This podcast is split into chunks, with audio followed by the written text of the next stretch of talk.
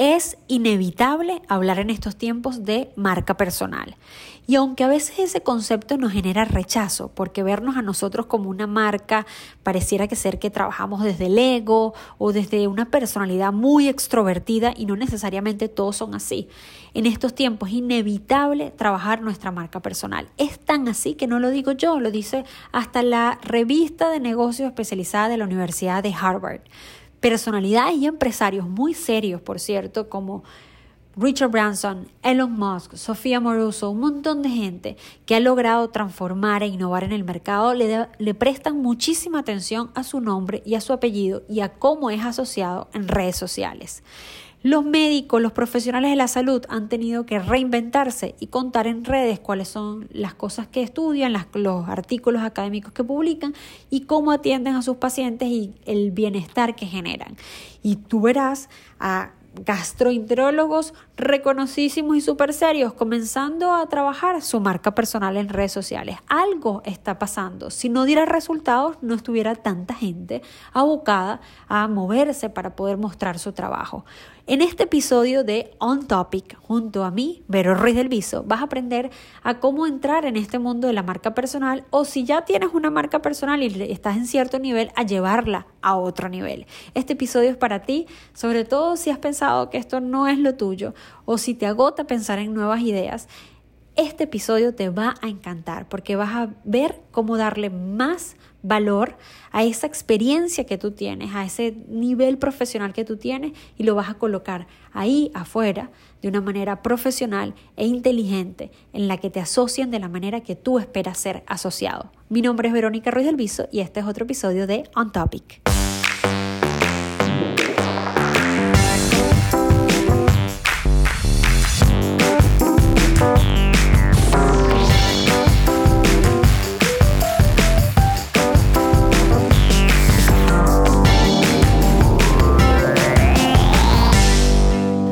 Están? Bienvenidos a On Topic. Yo soy Vero Ruiz del Viso y este es un podcast dedicado a la innovación, a las redes sociales, al contenido, al pensamiento estratégico digital, que es la experiencia que he recogido profesionalmente por 12 años junto a marcas transnacionales, proyectos más pequeños, organizaciones sin fines de lucro.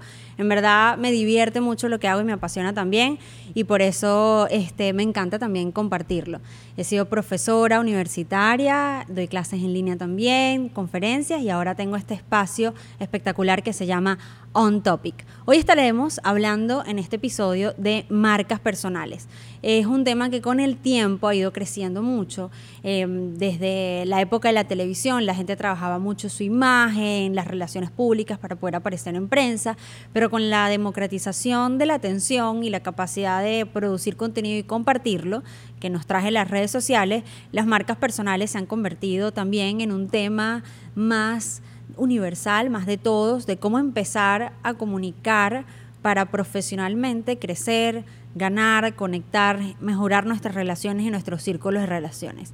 Hay gente que todavía está como reacia a pensar en sí mismo como una marca o como una referencia y hay otros que dicen que esa es su desventaja, mientras que para ellos ha sido una gran ventaja para hacer crecer sus negocios, eh, sus proyectos, conectarse con personas que nunca hubiesen esperado conectar. Así que hoy vamos a indagar por qué hay personas que tienen tanto temor a construir su marca personal. Y si me estás escuchando y tienes miedo, te confieso que yo también lo tenía. Yo decía, no, yo me quiero dedicar a mi compañía, a mi empresa, a mis proyectos y no necesariamente trabajar por promocionarme a mí, sino a mi equipo, a la empresa y ese iba a ser mi legado. Mientras hay otros que este, dicen es muy importante mostrar lo que estamos haciendo, saber vender lo que hacemos, mis, mis habilidades, mis herramientas y eso me va a conectar con otras fortalezas. Según la revista Harvard, Harvard Business Review, eh, desde hace como cuatro años para acá han hecho hasta un segmento especial para dedicárselo a marcas personales y cómo incluso está transformando la vida de muchos profesores académicos y no solamente académicos, sino también directores y personas de alto nivel, como le dicen en Estados Unidos, los C-level, los CEOs, los CMOs, los CFOs, que están empezando a trabajar dentro de sus compañías bueno, quiénes son, cómo aportan y sus relaciones. Em, estuve estudiando algunos casos de crisis incluso para producir este podcast el día de hoy, que estamos, y les quiero recordar que estamos junto a Noxo Studio en El Doral, en Miami. Así que si ustedes quieren hacer sus podcasts y grabar también, pueden hacerlo aquí en Miami y lo ayudamos a producirlo, a pensar en las nuevas ideas, cómo mejor conectar todo lo que ustedes quieren saber a través de un podcast. Así que arranca oficialmente este episodio de On Topic dedicado a marcas personales.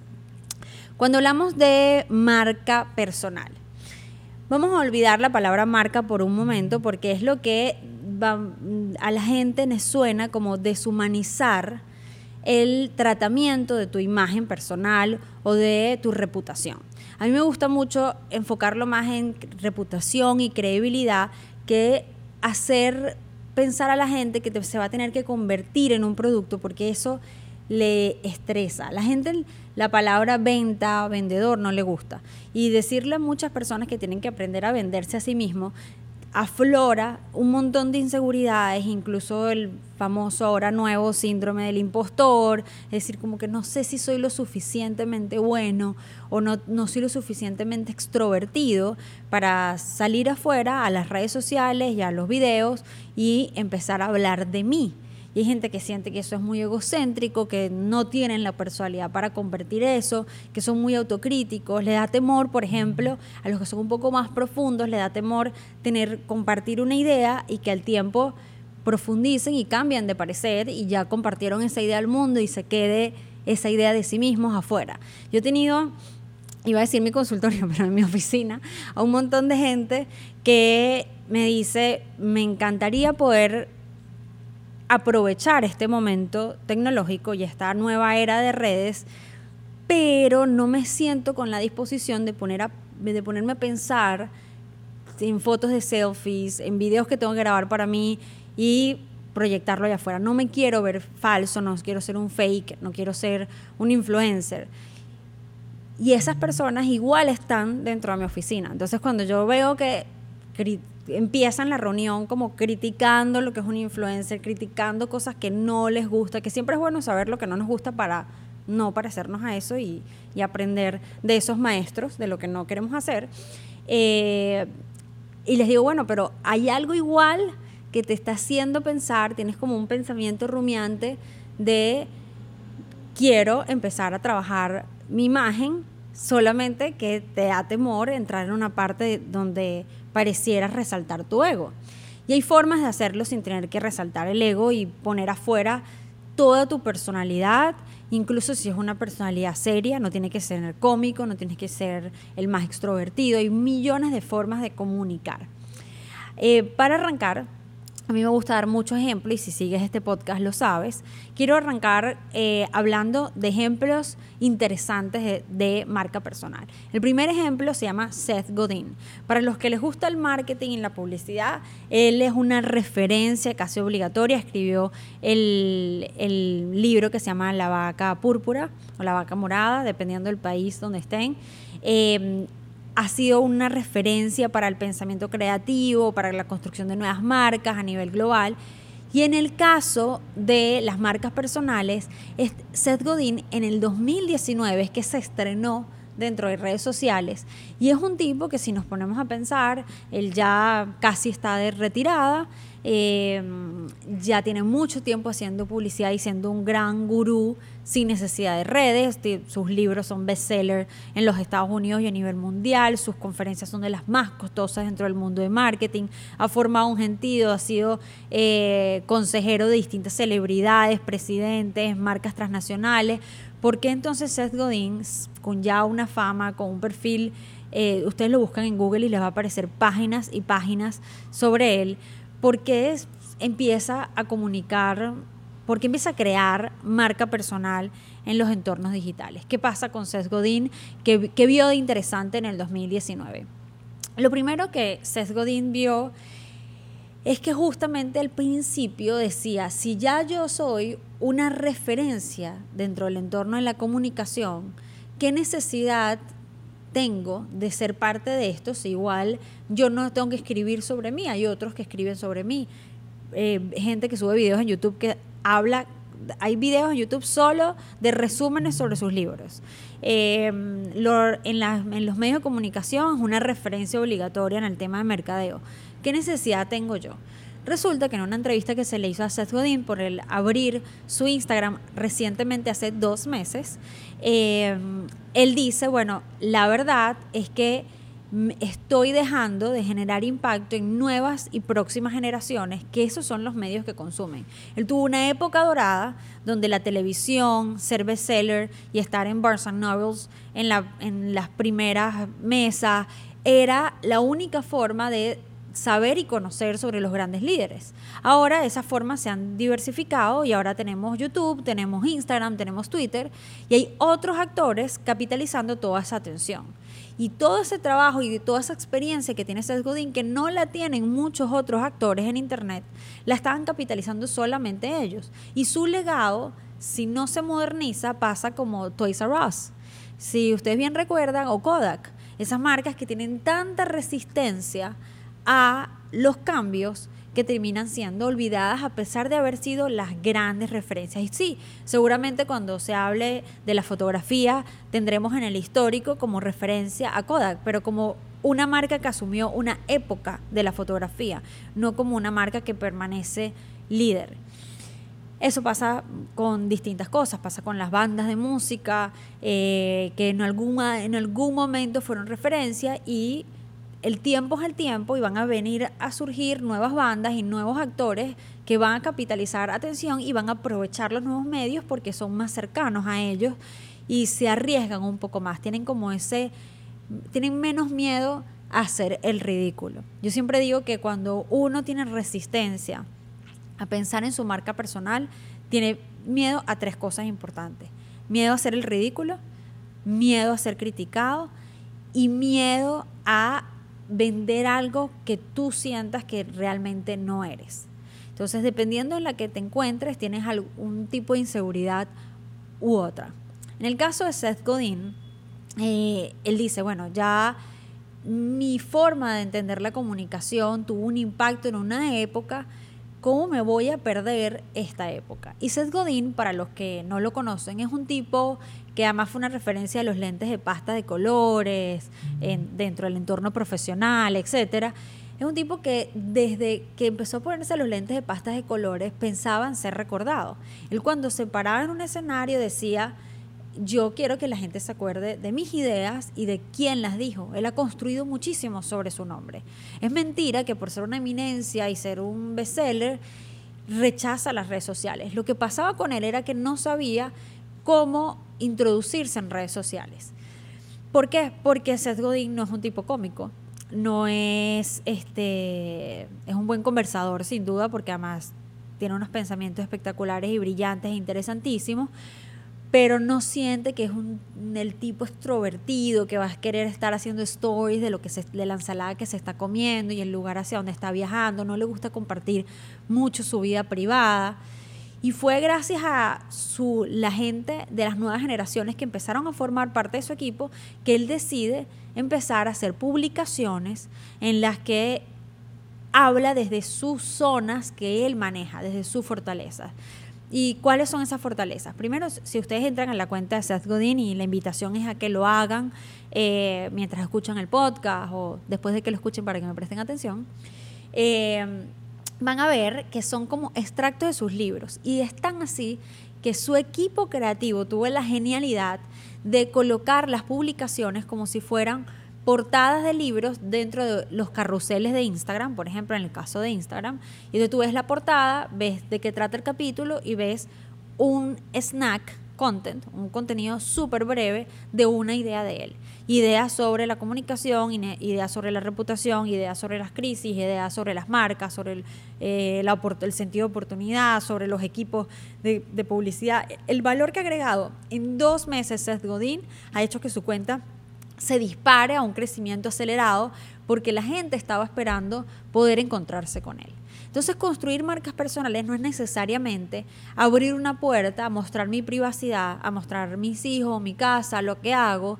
Si tú decides que eso es lo que no quieres mostrar porque quieres mantenerlo reservado, hay muchísimas referencias de, de profesionales de altísimo rendimiento y referencias. Hay desde astronautas de la NASA que están trabajando en su marca personal.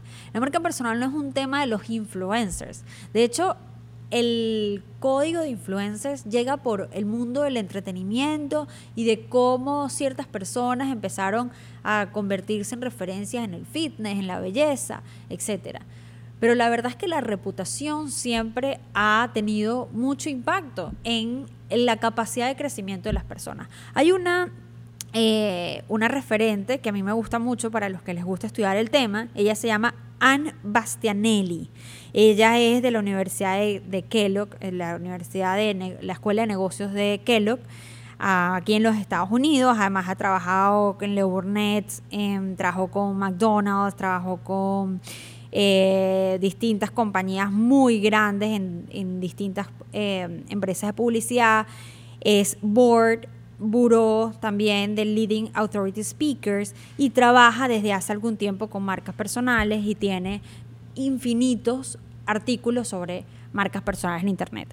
Anne dice en una de sus conferencias, que me encantó estudiarla para, este podcast, cómo ella eh, eh, descubrió a un entrenador en un estado aquí en los Estados Unidos que era súper bueno, que inspiraba muchísimo a los equipos, que realmente conectaba mucho con él y ella dice, wow, este entrenador deja tanto en las promociones y todo el mundo habla tan bien de él en la universidad que yo quisiera ayudarlo a construir más nombres, más gente tiene que conocer el método en el que esta persona enseña.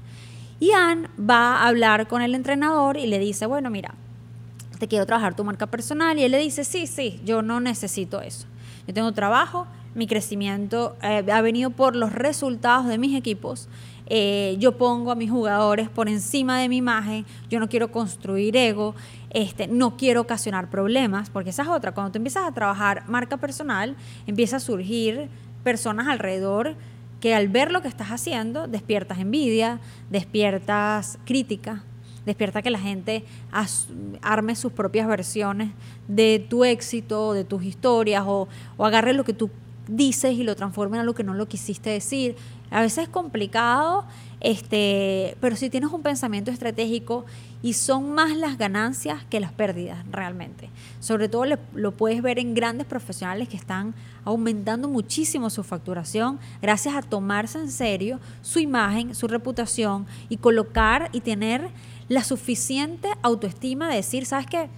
Yo soy tan bueno en mi trabajo que voy a colocar mi nombre allá afuera.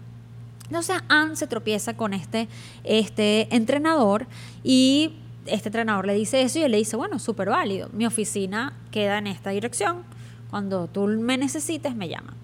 Resulta que los años pasan y este entrenador se va eh, con un equipo de fútbol a otro estado eh, de fútbol americano, se va con, a otro estado y en ese otro estado eh, tiene un problema con algunas de las autoridades del estadio donde estaba jugando y se levanta un titular en el que dice que él, este entrenador, eh, estaba haciendo cosas y maltratando a los equipos y a la gente de ese estado y hasta problemas raciales, o sea, se complica todo el escenario y empiezan a aparecer factores como lo siguiente.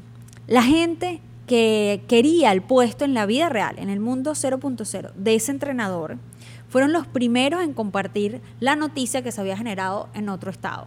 Es decir, dentro de los mails, envían mails, esto no puede estar pasando. Aquellas personas que le habían tenido envidia, que estaban compitiendo con él profesionalmente, fueron los primeros en aprovechar el momento para criticar se, se, volvió trending topic su caso en Twitter. Eh, las autoridades de las universidades empezaron a preguntarse qué hacer con relación a este, este entrenador.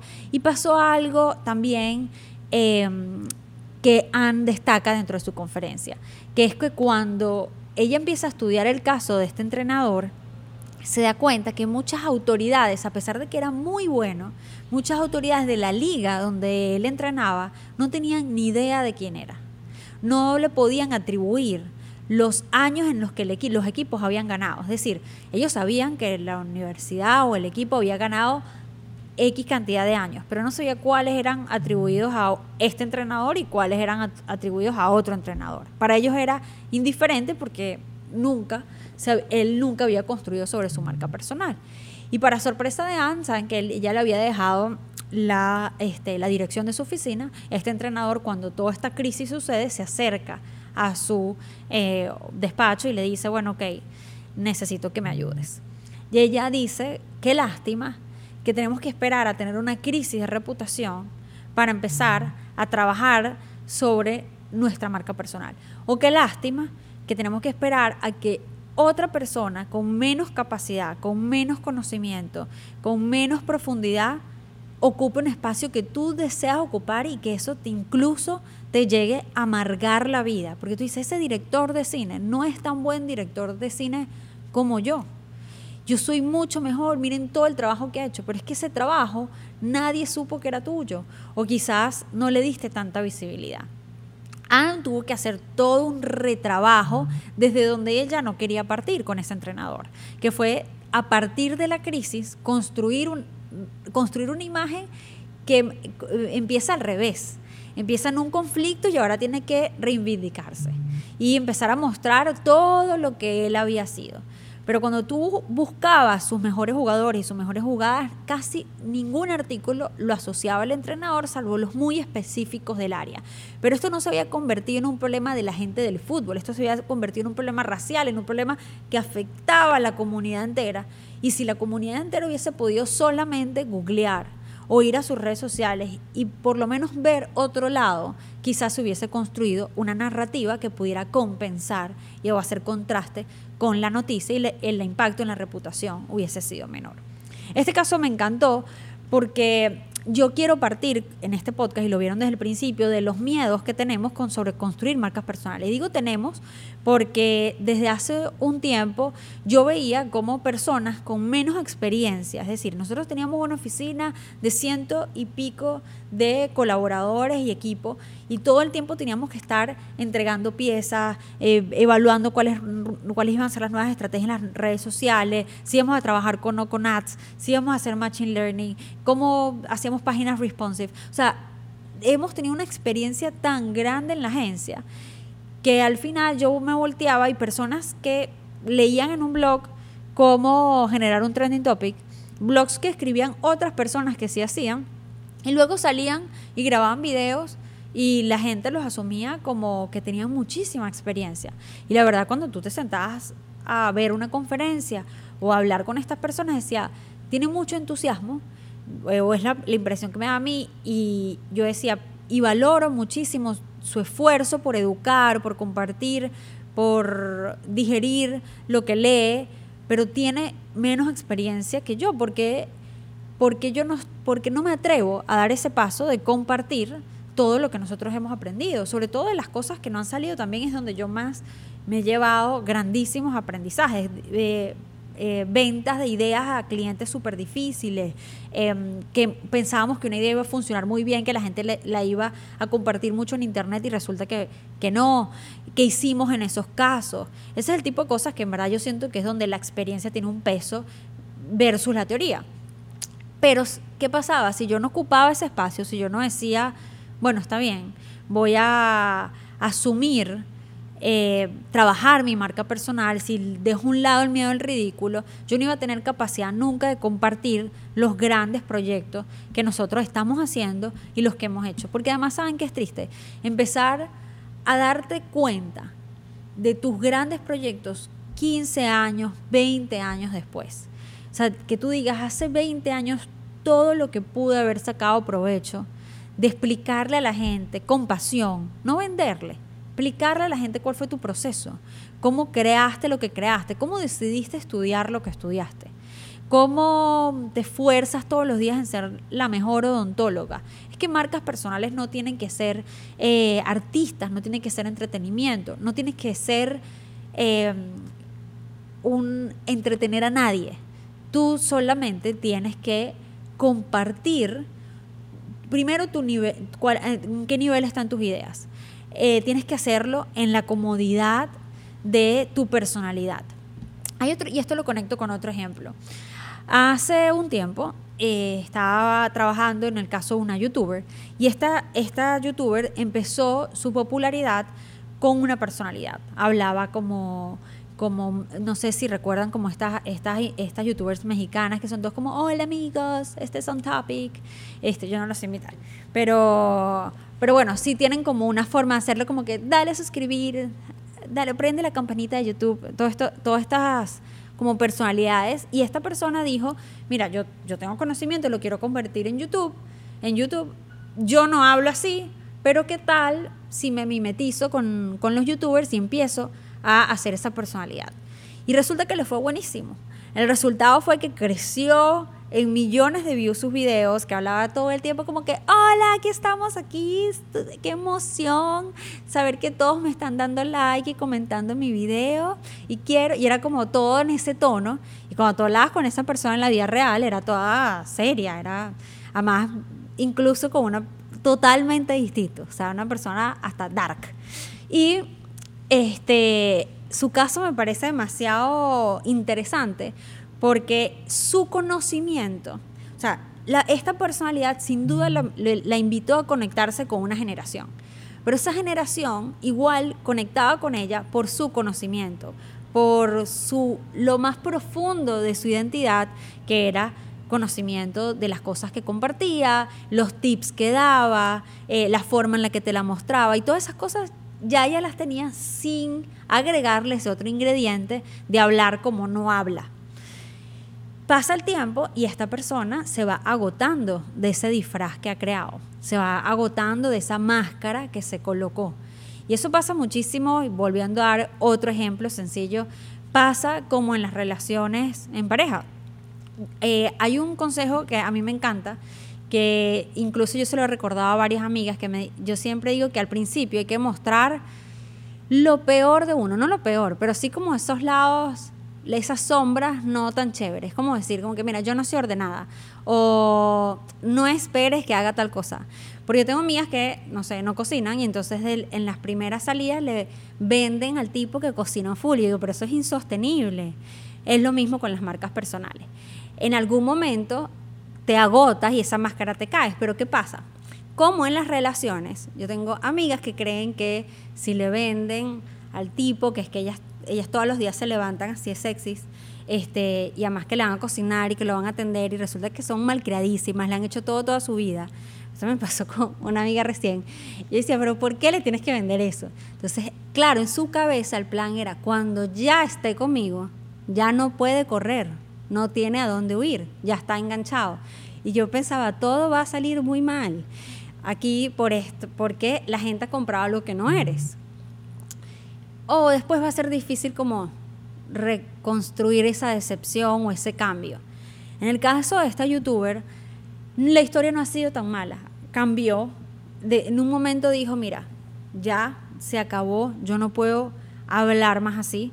Este, yo tengo tantos años, no puedo ponerme al nivel de alguien de 16 años. Mi conocimiento es realmente lo que yo veo que me ha hecho crecer. ¿Por qué no dejo y meto en el closet ya esa máscara y me empiezo a mostrar cómo soy, que hablo como una tipa grande, que soy seria en algunas cosas, que me gustan, la, me gusta la música pesada, me gustan las películas pesadas, tengo un lado muy nostálgico y muy dark, no un lado rosa y con arcoíris y pintarme el pelo de dos colores como pasa en YouTube.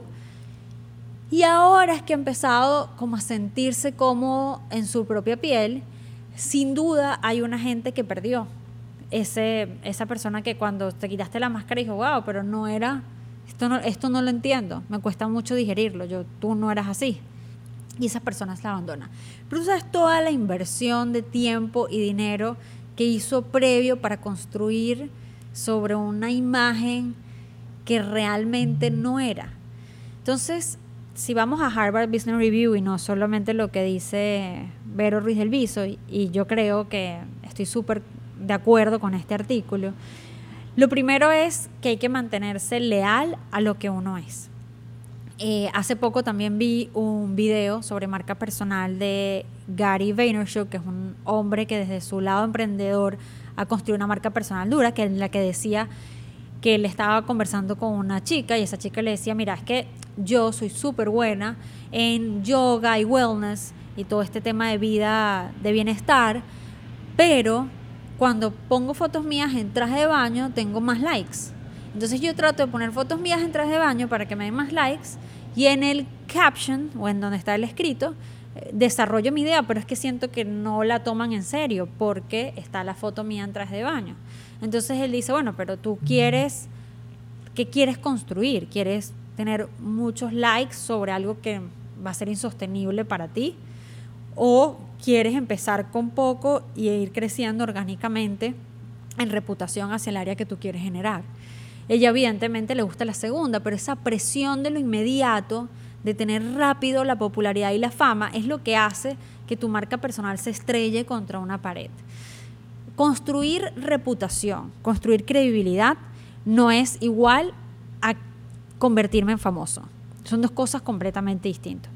Y voy a contar este, que otra anécdota que voy a conectar con el tema de Harvard Business Review. En, en, en, la, en, en, esta entrevista que hacen en Harvard Business Review, un experto en marcas personales, sobre todo que ha trabajado con políticos, que ha trabajado con empresarios, es decir, que no está en un área de entretenimiento, él dice, mientras más auténtico seamos y mientras más leales a nosotros mismos, las oportunidades que van a acercarse a nosotros son las oportunidades que realmente necesito. Es decir, esta youtuber que les contaba antes, que hablaba diferente, ¿cuál era el tipo de marcas o el tipo de proyectos que atraía? Proyectos que no iban con sus intereses porque eran para niños adolescentes, en donde tenía que seguir sosteniendo la imagen que no quería. Y esta persona, esta youtuber, veía como otros, otros eh, creadores de contenido se conectaban con los proyectos que ella quería. Y decía, ¿por qué no me llaman a mí para esos proyectos si yo tengo N cantidad de views? Y lo que pasó es que esos proyectos estaban buscando a la nueva versión de ella, no a la que ella ha construido hasta ahorita.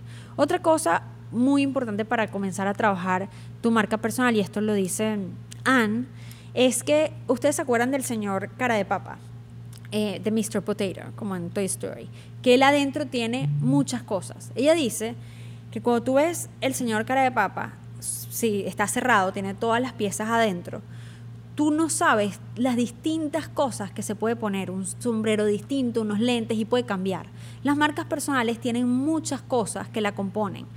Tú puedes decidir qué tienes adentro, hacer una lista de qué tienes dentro de ti. Tú tienes dentro de ti, por ejemplo, en mi caso, yo soy mamá y creo que he decidido ser un tipo de mamá, una mamá que trabaja, una mamá que, que se siente segura de sí misma en yo me puedo encargar de Carlota al 100% financieramente, este, emocionalmente, puedo ser mi mejor compañera y tengo una, una visión de maternidad con relación a eso y con relación incluso a la relación eh, con su papá, que estamos separados, que yo creo que son temas súper interesantes para las mujeres o para las familias que están en separación o que tienen temores a este sostener a sus hijos por sí mismos.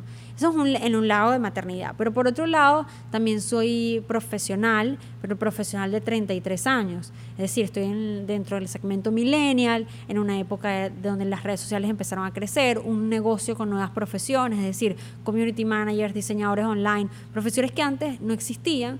Y eso también es parte de mi señora cara de papa Verónica. Otro ingrediente adentro es, bueno, ¿quién soy yo como mujer? ¿Cómo me gusta? Si soy coqueta, si no soy coqueta, si le doy más importancia a una cosa o a la otra. Hay millones de cosas yo, y tú simplemente estratégicamente tienes que ir sacando esas piezas que estás dispuesto a compartir y tratar de mantenerte lo más leal posible. Obviamente vas a tener que aprender a hacer contenido. Y cuando digo aprender a hacer contenido, no necesariamente es agravarte, que es lo que primero todo el mundo piensa.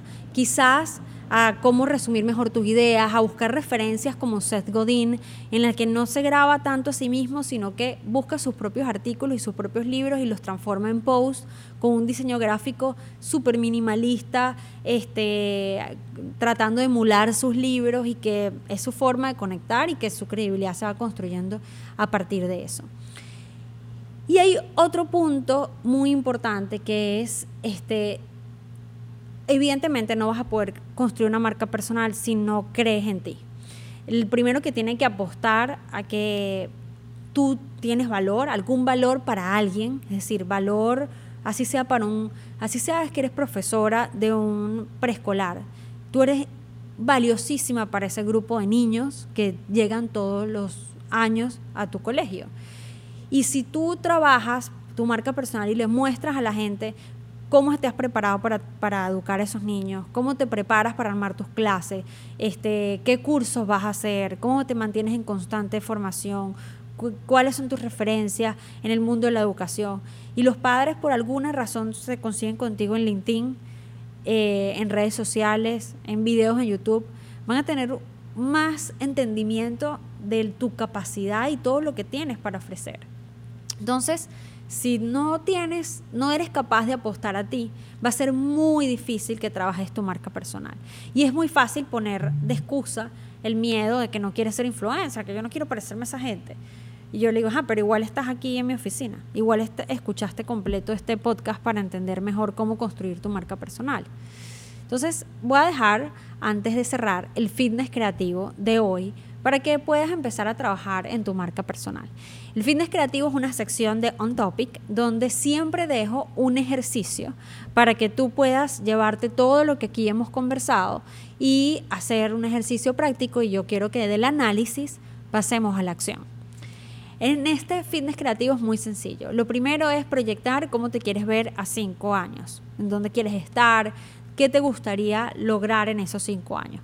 Lo segundo que vas a hacer es buscar tres referencias de que ocupan esa posición. Busca tres personas que realmente están donde tú quisieras estar o están haciendo cosas que tú sabes que podrías hacer, pero que todavía no te atreves. ¿Quiénes son esas tres personas? Pueden ser cercanas, no tienen que ser eh, muy famosas. Em, otro punto es Ahora olvídate de las personas y evalúa qué contenido te podrías tú sentir cómo hacer, qué formato. Entonces empieza a buscar en redes sociales, por ejemplo, eh, tipos de posts que te gusten, que tú digas, con esto me sentiría cómodo. Eh, empieza a buscar en Twitter tipo de frases con las que tú dices, esto es algo que yo podría compartir, que yo también podría decir. O esto es algo que, mira, qué, qué buena forma hacer este video. Capaz tú eres súper extrovertido y fajado y ves un video fajado y esa es tu vida. Capaz quieres ser Will Smith en las redes, que también es una marca personal súper interesante de estudiar. Luego de que hagas eso, de entender cuál es el formato que puedes compartir, tienes que evidentemente entender para qué lo estás haciendo. Y aquí sí es como un gran stop. Escribe por qué estoy yo contándole al mundo lo que hago, por qué estoy construyendo mi reputación y entonces tu respuesta tiene que ser lo más em, con los pies en la tierra posible. En mi caso, por ejemplo, puede ser un ejemplo, yo estoy compartiendo al mundo lo que hago porque primero siento que mi momento profesional no se, no se van a repetir. O sea, los momentos profesionales no es lo mismo Verónica de 33 que los Verónica de 18. Y yo no me quiero arrepentir a los 50. ¿Qué hubiese pasado si yo hubiese compartido toda mi experiencia, todo lo mucho que me divertí, lo mucho que aprendí, si hubiese en verdad este, decidido decir, mira, eh, qué chévere este proyecto en el que estoy, o qué nervios tengo por esta conferencia que voy a dar, y empezar a conectar con otros que, que también están alineados con mis propios valores. Tampoco quiero decir, en mi caso, entonces, mi primer caso es porque yo quiero no desaprovechar nada de lo que estoy viendo profesionalmente ahorita porque quiero vivir en el presente y no todo el tiempo ser esos profesionales que tienen unas carreras bellísimas y hablan de sus casos del pasado, pero ya no son igual de relevantes. Yo no quiero, eso es en mi caso personal. Esa es la razón por la que yo trajo mi marca personal. Y la otra razón es por la que yo siento que hay mucho charlatán allá afuera que no no tiene tanta experiencia y a pesar de que yo tengo cierta experiencia, o sea, hay gente con muchísima más experiencia que yo, creo que mi experiencia podría ser valiosa para otros, independientemente si es la más o la menos. Este, yo creo que hay personas que realmente dicen que hacen cosas que no hacen y que los que estamos tan ocupados haciendo dejamos a un lado eh, la oportunidad y alguien la toma y a veces no necesariamente es la gente mm, correcta para conectar y promover ideas. Entonces, bueno, si uno quiere ser líder tiene que tener capacidad de asunción de liderazgo. Y eh, la, última, la última razón es por que yo quisiera trascender, o sea, yo no quisiera que esta época en donde yo puedo conectar con tantos diversos países la pierda por un tema de inseguridad personal. Es decir, que yo pueda llegar con mi idea a una ciudad que nunca he visitado. ¿Cómo me voy a perder de ese momento? ¿Cómo voy a perder la posibilidad de hacer esas relaciones? Si tú te fijas, ninguna de estas son likes, ni son followers, ni nada de eso. De hecho, una vez hablaba con una persona que ha construido una marca personal súper grande, este, basada mucho como en, crear escándalo y tal, y esta persona se, se, encontró conmigo y me dice, pero es que tú podrías crecer rapidísimo, porque con el conocimiento, si tú agarras y te operas, entonces yo era así como que, ¿what? Este, tú te operas, te pones más buena, etcétera, entonces ya, bueno, las dos mezclas las dos cosas como, boom, y buscamos una noticia y eso te dispara y lo que sea.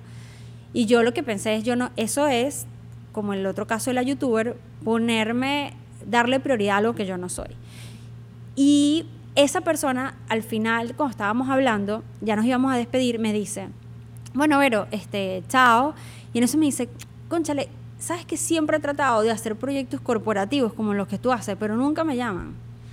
Y yo le dije, claro que no te llaman, porque tu forma de comunicar está vinculada al entretenimiento, las noticias de farándula, lo amarillista, y estas empresas están buscando resultados, están invirtiendo presupuestos en estrategias digitales que no se pueden basar en eso y tienen que además dar resultados de venta, si no, chao, no estás aquí, no está ni el gerente de marca ni tú. Entonces en el sector corporativo mm, tu marca no va a ser fix.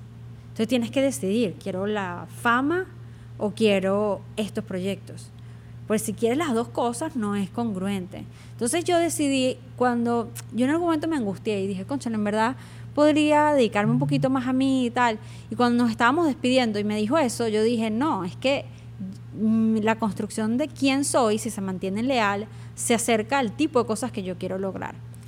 Y es una carrera de resistencia porque si te das duro con el tema de los likes y con las comparaciones, evidentemente te cansas. Entonces, el último ejercicio va a ser ese, que tú sinceres con quién te estás comparando.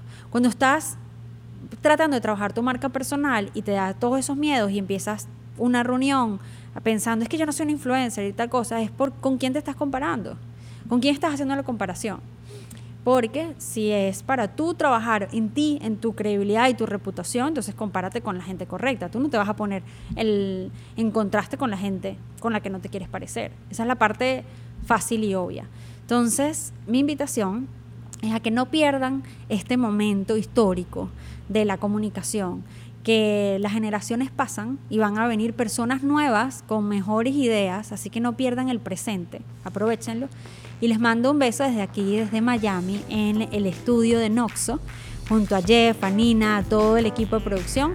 Este fue otro capítulo de On Top.